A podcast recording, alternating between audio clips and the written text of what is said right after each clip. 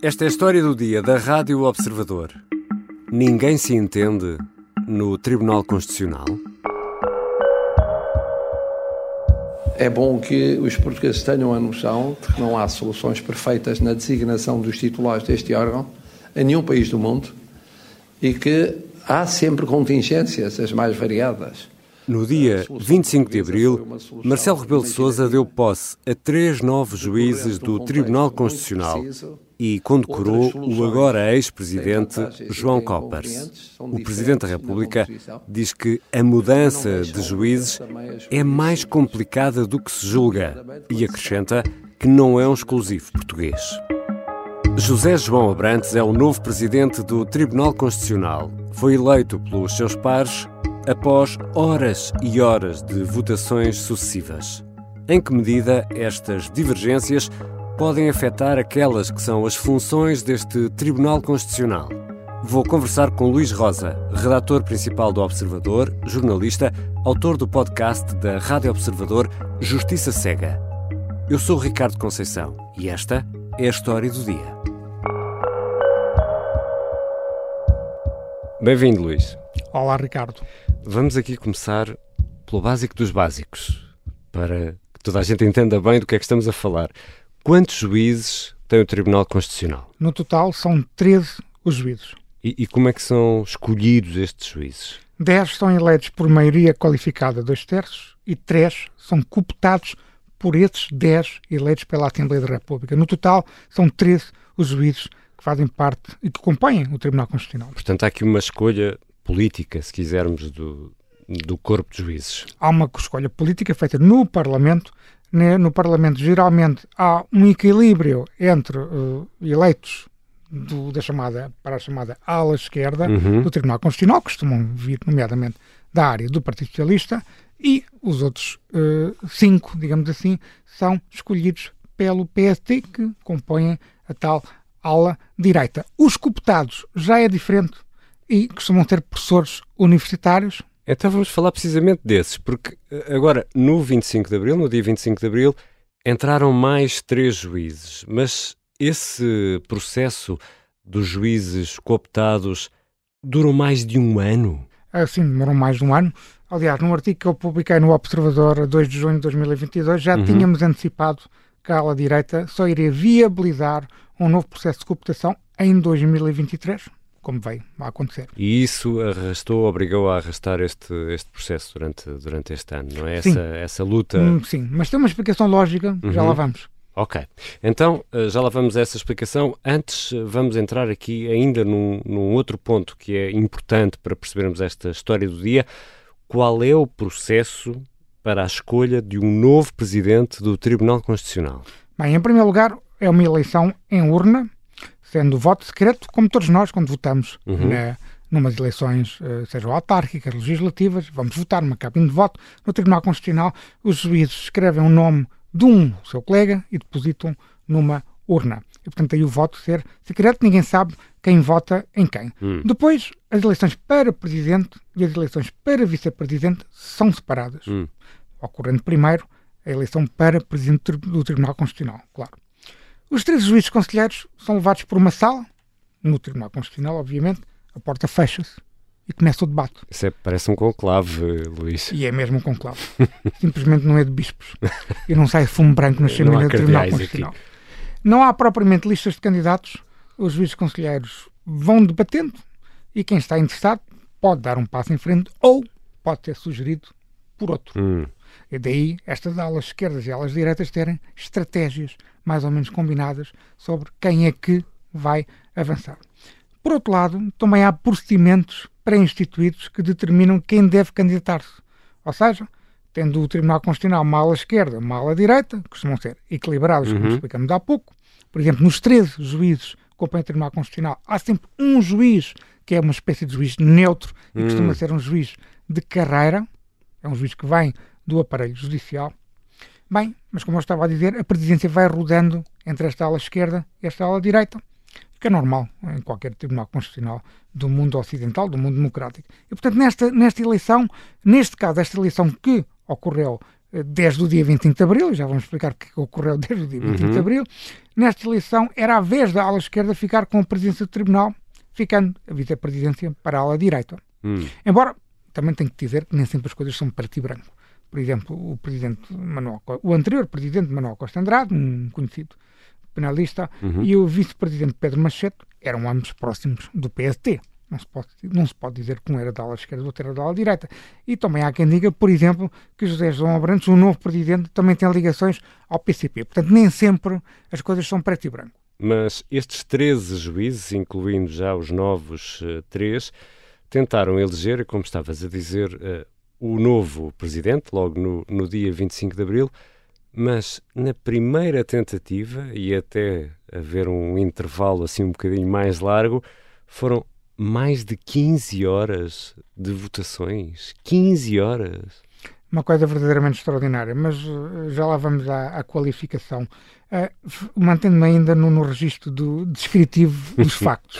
Uh, segundo o regulamento do Tribunal, a votação deve ser realizada sem interrupção de sessão. Hum. Ou seja, os juízes não podem interromper a sessão para eleger um presidente. Essa é a primeira explicação para ter eh, a eleição ter durado 15 horas Portanto, consecutivas. Não, não podem parar não e podem voltar parar, amanhã. É não isso? podem parar. Portanto, o, tendo que tinha, tem que se reunir nas primeiras quatro votações, tem que se reunir pelo menos nove votos dos 13. Hum. Ora, uh, ao fim de quatro votações, se ninguém reunir os nove votos, então sim, passam para uma segunda volta os dois nomes mais votados até, ao, até àquele momento, não é? Uhum. sujeitos a uma espécie de segunda volta, e se ao fim de quatro voltas nenhum reunir os tais nove votos necessários, uhum. será eleito o que tiver oito votos. O que, nesta eleição que começou no dia 25 de abril, uhum. no feriado, uh, isso não aconteceu. Ou seja, o observador confirmou que houve 156 voltas eleitorais. Isso são 156 Seis vezes, o papelinho, o papelinho dentro da urna? Exatamente. E não é um lápis, houve mesmo 156 voltas de eleição. As pessoas foram colocar o papelinho na urna, como estavas a dizer. Uh, isso prolongou-se até às 8h30 desta quarta-feira, dia 26 de abril. Oh, oh, Luís, isto é quase um after hours. Completamente. Já voltamos à conversa com o Luís Rosa, especialista em justiça. Vamos hum, tentar perceber em que medida estas divisões, eh, e acabamos de ouvir esta explicação, podem ser sintoma de que nem tudo vai bem no Tribunal Constitucional.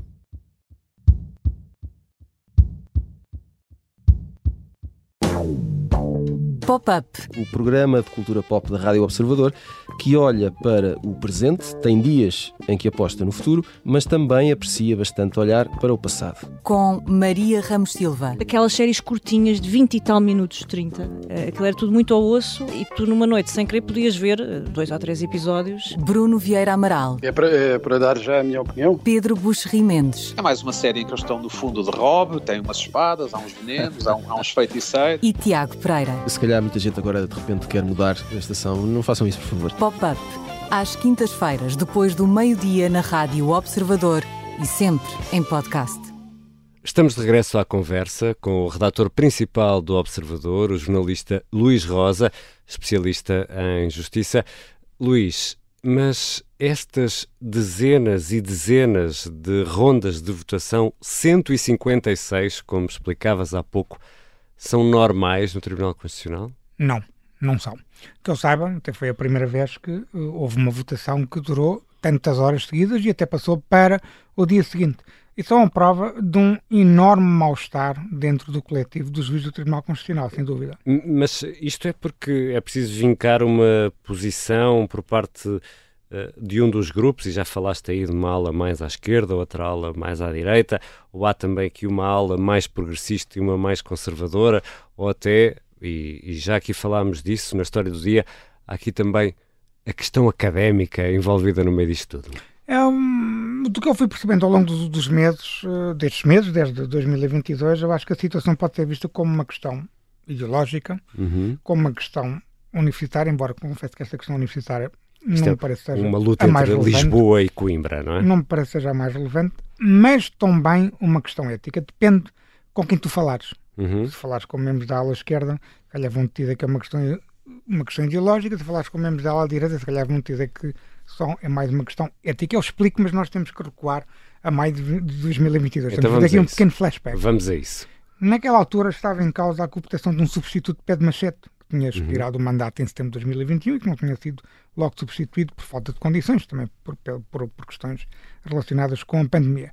Bem, as regras do Tribunal Constitucional determinam quando sai um juiz de uma determinada ala, neste caso a ala direita, o substituto tem de ser do mesmo espaço ideológico hum. para existir sempre aquele tal equilíbrio entre a esquerda e a direita. Bem, a ala direita escolheu então o jurista conservador Almeida Costa. Ora, haveria um acordo para que os sete votos necessários para a eleição de Almeida Costa, já que os, os cinco da ala, da ala direita juntar-se-iam José João Abrantes, o uhum. novo presidente do Tribunal Constitucional, e Joana Fernandes Costa, ambos da ala esquerda.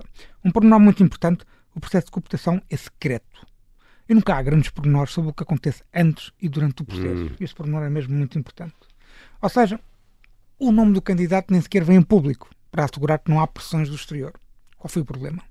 O problema é que, a 14 de maio de 2022, o Diário de Notícias anunciou que Almeida Costa era o candidato indicado pela ala direita, ou seja, o segredo foi rompido, foi uhum. violado, e noticiou, e abriu-se uma polémica, porque o Diário de Notícias noticiou que vários artigos de opinião que Almeida Costa tinha escrito nos anos 80 eram claramente contra a interrupção voluntária da gravidez. A polémica instalou-se e até vieram a cima outras posições de Almeida Costa a favor da condenação de jornalistas no caso de violação do segredo de justiça.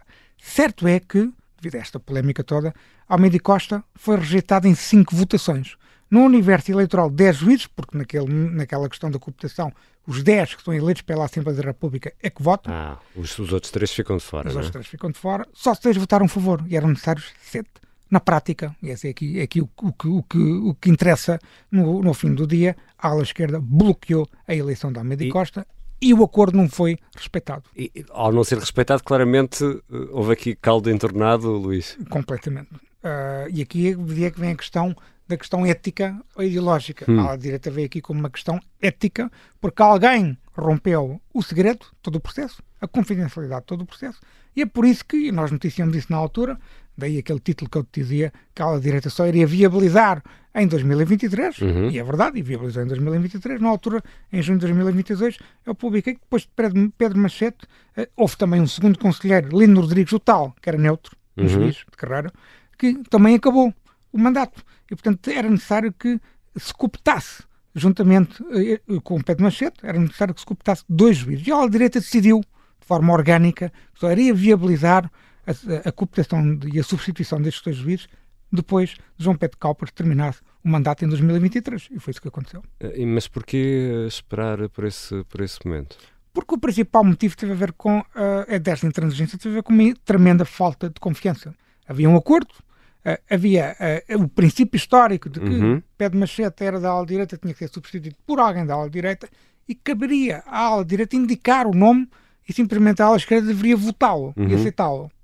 Ora, não foi isso que aconteceu. Uh, e houve, obviamente, a suspeita de que houve fugas de informação promovidas por alguém da ala esquerda para o Diário Notícias para uhum. que se queimasse, entre aspas, como nós dizemos na nossa gira jornalística, se uhum. queimasse o nome da ala, de, o, o nome de Almeida Costa. Daí essa quebra clara de confiança. Também há aqui um segundo ponto que é muito importante. A ala direita também receava que o Partido Socialista tentasse controlar o Tribunal Constitucional, promovendo, lá está, estas tais fugas de informações seletivas para queimar o nome de Almeida Costa. E temos de olhar também para uh, os dois grandes eh, protagonistas uh, desta agora luta recente, que terminou com a eleição do novo presidente do Tribunal Constitucional, e se calhar aqui podemos começar por Mariana Canutilho. Mariana Canutilho nunca escondeu que queria ser presidente do Tribunal Constitucional. Isso é um dado assente internamente. Seria a primeira mulher, não é? Seria a primeira mulher, um lado histórico. Uh, também, um facto histórico, obviamente, não será inerente a, a, ou não será independente da vontade uhum. de Mariana Canutilho. Mariana Canutilho é filha do prestigiado constitucionalista José Gomes Canutilho, também ele, um homem de, de esquerda. Uh, aliás, em entrevista à, à Rádio Observador, Miguel Prata Roca, secretário de Estado da Presidência do Conselho de Ministros de António Costa, durante este processo, quando ainda não se conhecia Uhum. a eleição do novo Presidente do Tribunal Constitucional, já defendia que devia ser Ma- Mariana Cantilho a assumir a liderança de forma provisória, Mas isso era- caso a ele- a eleição era por- falhasse uma vez mais. Por causa da antiguidade, não é? Que não é bem um, Eu não diria que era bem um modelo, um modelo que se pudesse aplicar. Não, não diria que era bem a questão da antiguidade, porque por ser assessora do, de antigos presidentes do Tribunal Constitucional, não me parece. O que é certo é que isto dá, dá bem mostra de como o Partido Socialista e a ala esquerda do Partido Socialista também estava muito concentrada em fazer com que Mariana Cantilho fosse, de facto, a Presidente do, do Tribunal Constitucional. E, e, eh, há alguma coisa que indicie que Mariana Canutilho, porque alguém teve de ceder nesta, nesta, nesta luta, vendeu cara à derrota? Sim, há um, precedente, há um precedente histórico no Tribunal Constitucional que indica que, no caso de eleições muito disputadas, o segundo classificado cede o seu voto ao primeiro classificado para viabilizar a eleição. Existia a expectativa de que Mariana Cantilho viesse a ceder o seu voto a José João Abrantes, porque lá está, em 156 rondas, tinha sido João Abrantes sempre a ficar em primeiro lugar. Hum. O resultado tinha sido sempre o mesmo. E, portanto, foi precisamente isso que aconteceu, por exemplo, em julho de 2016, quando Pedro Machete tinha precisamente o, me- precisamente o mesmo número de votos que Mariana Canutilho obteve nas tais 156 voltas de votações. Na altura, Pedro Machete cedeu seu voto a Costa Andrade e viabilizou a sua eleição. É verdade que na única volta que ocorreu esta quarta-feira, alguém mudou de voto para dar a eleição a João Abrantes, porque a informação que nós temos é que a votação foi de 8 votos a favor, 5 votos contra, e antes eh, a votação era de 7, 6. Alguém mudou, alguém mudou de 7, fez com que Uhum. de 7 mudasse para 8, eh, mas ainda não temos a confirmação de que foi Mariana Cantilho a mudar o sentido de voto. E permitiu desatar este nó. E afinal, quem é José João Abrantes, o novo presidente do Tribunal Constitucional, que na hierarquia do Estado é uma figura importantíssima, não é? é uma figura muito relevante. Nasceu em Porto Alegre em 1955, eh, é licenciado em Direito pela Universidade Clássica de Lisboa, pela Faculdade de Direito de Lisboa, mas Hum. é professor catedrático da Universidade Nova de Lisboa, que é um pormenor curioso. Também em Lisboa. E- Também e- em Lisboa. E, e- E há aqui dois pormenores curiosos. Mariana, aliás. Mariana Canutilho é de Coimbra? Exato, mas é isso que eu ia dizer. Então Há aqui dois lá. pormenores curiosos. O primeiro pormenor curioso é o segundo presidente do Tribunal Constitucional consecutivo que é professor da Universidade Nova de Lisboa.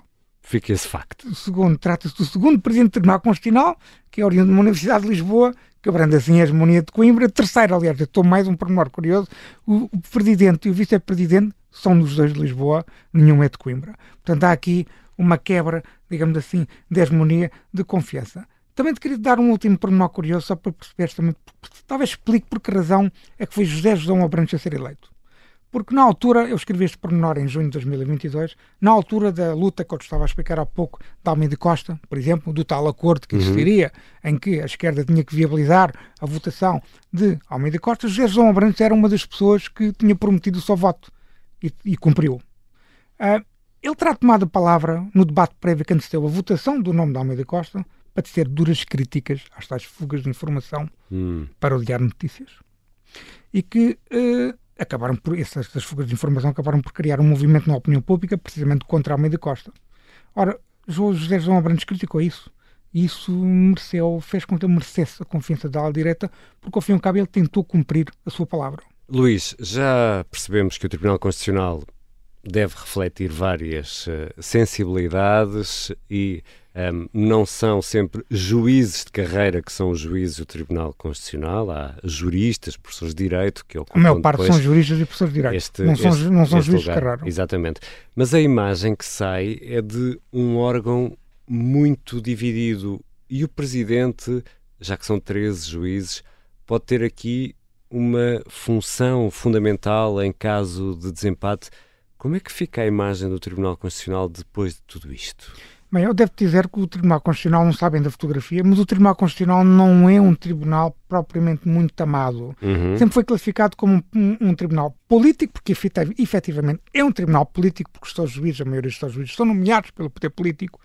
Até a sua história, que é um tribunal que nasceu na sequência da, da revisão constitucional de 82, Uhum. os poderes do Tribunal Constitucional depois de 25 de abril foram assumidos pelo Conselho de Revolução e o Tribunal Constitucional hum, ainda hoje hum, não é propriamente um tribunal muito amado.